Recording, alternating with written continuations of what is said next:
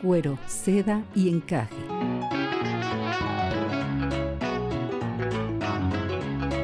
Es un diálogo entre mujeres de temas que a todas nos importan, abordados mediante cuentos y relatos comentados. Ana, doctora en neuropsicología, y Cristina, maestra en educación, buscan profundizar en este meollo social cultural que va desde los aspectos más íntimos de la feminidad, el encaje, hasta los ámbitos que parecieran prohibidos o tabús sociales para las mujeres, el cuero, pasando por la suavidad y la delicadeza, la seda, para ser eternamente esa única piel en donde habitan muchas mujeres a la vez. Comenzamos.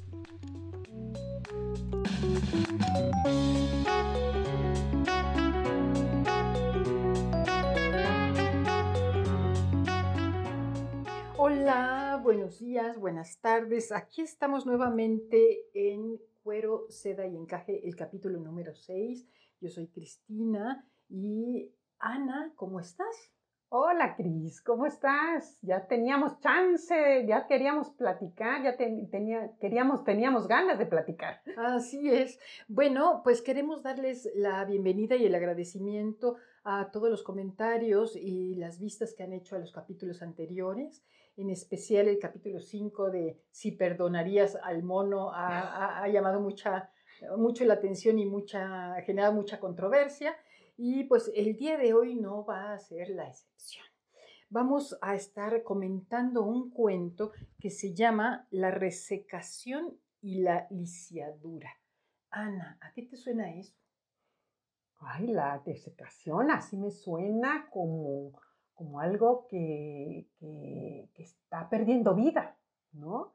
La lisiadura, como algo que no es ni debe ser. A ver, platica, platica, porque esas palabritas.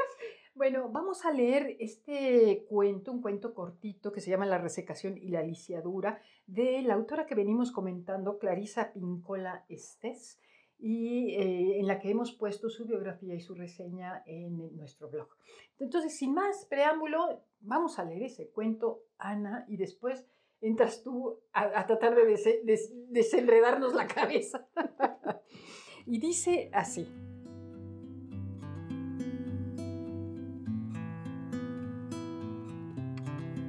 Un hombre fue a casa del sastre Sabó y se probó un traje. Mientras permanecía de pie delante del espejo, se dio cuenta de que la parte inferior del chaleco era un poco desigual. Bueno, no se preocupe por eso, le dijo el sastre. Sujete el extremo más corto con la mano izquierda y nadie se dará cuenta. Mientras así lo hacía, el cliente se dio cuenta de que la solapa de la chaqueta se curvaba en lugar de estar plana. Ah, eso, dijo el sastre. Ah, eso no es nada. Doble un poco la cabeza y alícela con la barbilla. El cliente así lo hizo y entonces vio que la costura interior de los pantalones era un poco corta y notó que la entrepierna le apretaba demasiado. Ah, no se preocupe por eso, dijo el sastre tire la costura hacia abajo con la mano derecha y todo le caerá perfecto. el cliente accedió a hacerlo y se compró el traje. Al día siguiente se puso el nuevo traje modificándolo con la ayuda de la mano y la barbilla mientras cruzaba el parque aplanándose la solapa con la barbilla tirando con una mano del chaleco y sujetándose la entrepierna con la otra. Dos ancianos que estaban jugando a las damas interrumpieron la partida al verle pasar, renqueando por delante de ellos. ¡Oh, Dios mío! exclamó el primer hombre. Fíjate en ese pobre tullido. El segundo hombre reflexionó un instante y después dijo en un susurro, Sí, lástima que esté tan lisiado, pero lo que yo quisiera saber es, ¿de dónde habrá sacado un traje tan bonito?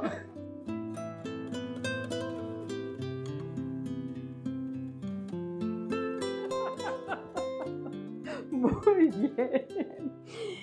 Ok, ese es el cuento de la resecación y la lisiadura. ¿Qué nos dice este cuento, Ana? Ay, en primer lugar está súper divertido. No me puedo imaginar al pobre individuo tratando de caminar, reteniéndose las diferentes partes de las prendas de vestir. Pero bueno, para mí significa cuánta, cuánta gente durante tu vida te dice y te llena la cabeza del deber ser. Es que tú debes ser así. Es que tú debes hacer esto.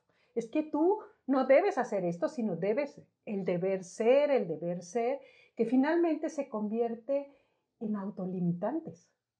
¿no? En autolimitantes porque eh, cuando alguien te dice, tú debes ser así, o te dicen, tal cosa debe hacerse de esta manera, para empezar tú tienes el libre albedrío, cuando menos en teoría, de elegir si lo asumes o no lo asumes.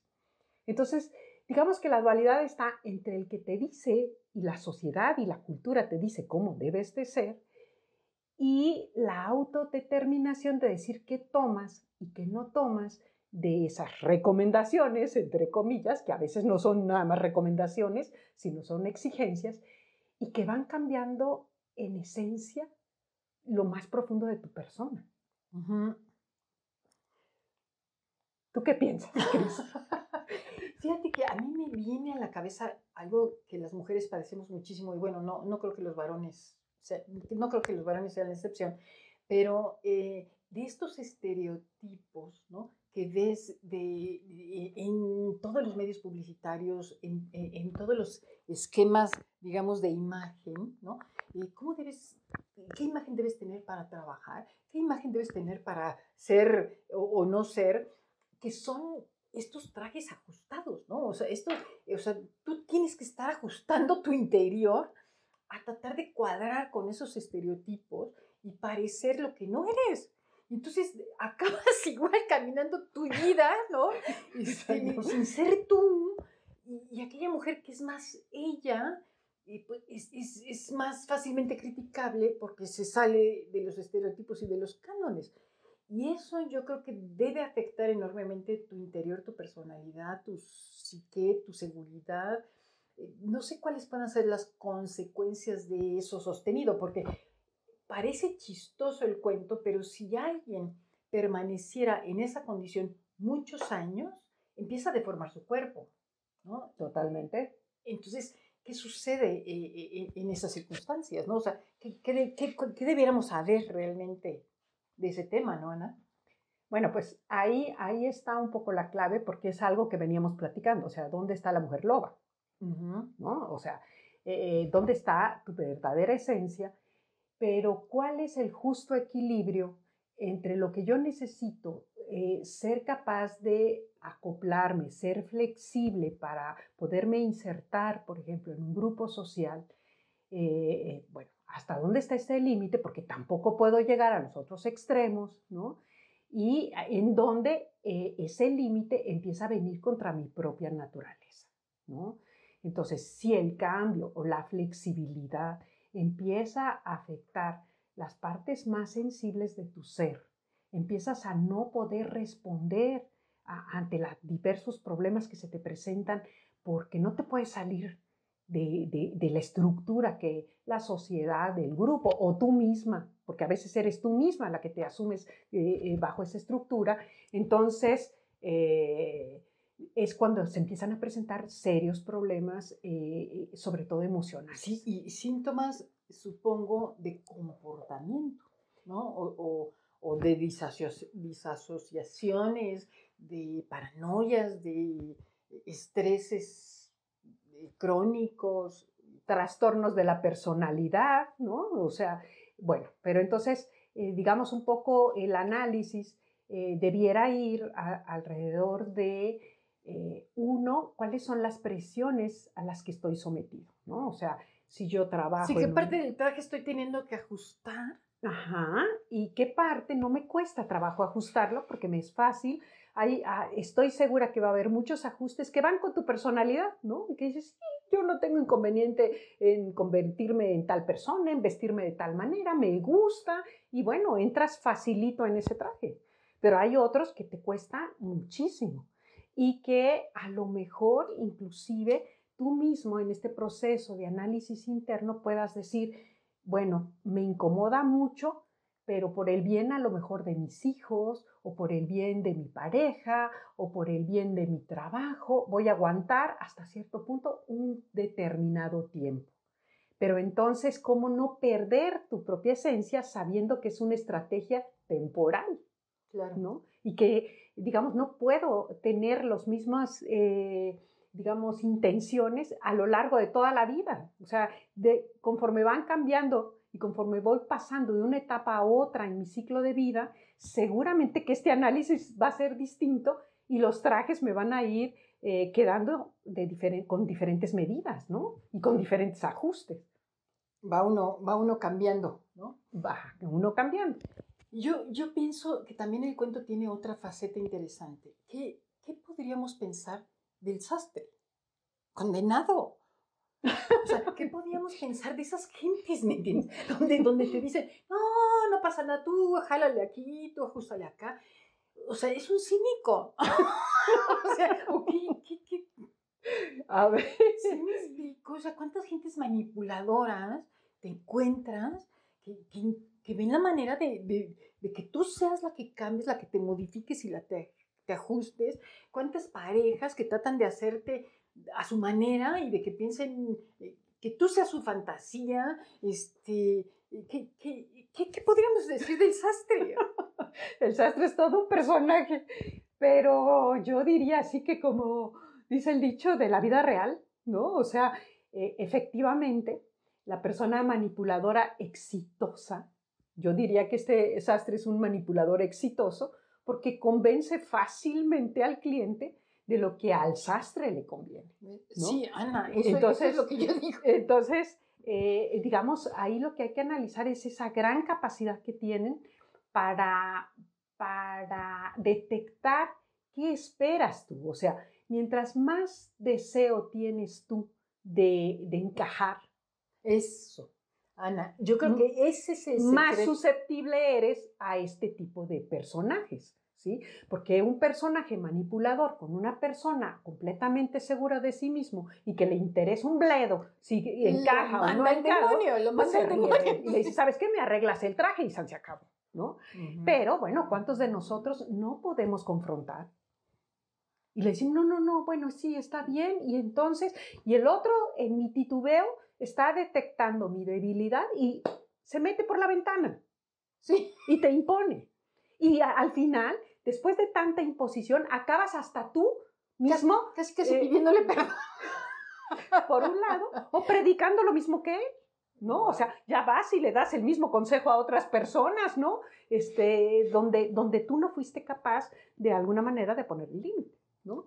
Pero bueno, entonces estamos hablando de, de, varios límites, o sea, quizá lo más interesante es que un cuentito tan sencillo como este, tan simpático, nos muestra una vez más la complejidad de las interacciones sociales y la complejidad de las relaciones humanas y la complejidad del propio ser humano. Sí, porque, ah, digamos, una cosa es el manipulador, otra cosa es, el, en este caso, el personaje que se compra el sastre, y otra cosa son lo, lo, la percepción interna, ¿no? Entonces, este, el que se compra el traje, que posiblemente quería vestir de traje encajar, por, por, así decirlo, eh, queriendo sentirse bien, acabó entrampado y acabará deformado. Entonces, ¿cuántas veces nosotras internamente en esta reflexión de mujeres, por querer adaptarnos, encajar, acabamos deformándonos y acabamos aceptando situaciones inverosímiles de los hijos, de la pareja, Ah, de nosotras mismas hacia los hijos, no solo de, de, hacia ti, sino de tú hacia ellos, y ves mamás terriblemente manipuladoras, ves hijos eh, eh, terriblemente sumisos, no sé, esa, esa línea me parece delicada si, si no hacemos reflexiones de este tipo, ¿no? Claro. Este, yo vería para empezar, que tenemos eh, dos personajes que, se, se, dependen uno del otro, ¿no? Es decir, mm. no hay sastre si no hay el que encarga el traje. Claro. Y no hay el que encarga el traje si no hay el sastre. Entonces está el manipulador y está el manipulado. Entonces tenemos que percibir esas dos dimensiones y desgraciadamente la mala noticia que les tengo es que tenemos las dos personalidades. Ya. Entonces, Gracias por participar. ¿eh? Entonces, como siempre, les voy a dejar una, tareita. antes de la tarea, la reflexión final será cuidar esas dos personalidades, esos, esos dos aspectos. Así Tal vez reconocerlos si es que los tenemos internamente para poderlos ver en otros. Esa sería la tarea, exactamente. O sea, yo les propongo que esta semanita analicemos qué clase de, de, de, lisiada me he convertido con ah, la sociedad. De tu ah, ¿Qué tan tullida estoy? Exactamente, ¿no? O sea, eh, eh, ¿cuánto soy yo realmente? ¿Cuánto de lo que estoy representando en este momento soy eso, representación? ¿Qué tanto me he deformado? Eso, ¿no? Esa es una profunda, profunda eh, reflexión que solamente tú te puedes contestar. Cada quien sabe cuánto ha cedido de tu propia personalidad, ¿no? Y cuánto de esa, de esa sesión que has hecho ha valido la pena, porque hay sesiones que valen la pena y hay cambios en uno que valen la pena. O sea, no todo es malo. tiene que ser malo. Exactamente, pero ese, esa, ese equilibrio, pues solamente tú lo sabes. Y la otra es, ¿qué clase de desastre eres? Analiza tu vida, analiza tus relaciones y ve cuántas veces eres el sastre que quieres que la gente se acomode a lo que a ti te conviene. Sí, con tal de salirte con la tuya. ¿no? O, bien este, para tu propio bienestar, ¿no? Pues muy bien, menuda tarea. Me encantó el cuento, muy revelador, sencillo, pero muy, muy revelador. Así que nos vamos, Ana, muchas gracias. Muchas gracias, Cris. Nos vemos en la próxima. Muy bonita eh, semana a todas y, y nos vemos en la próxima.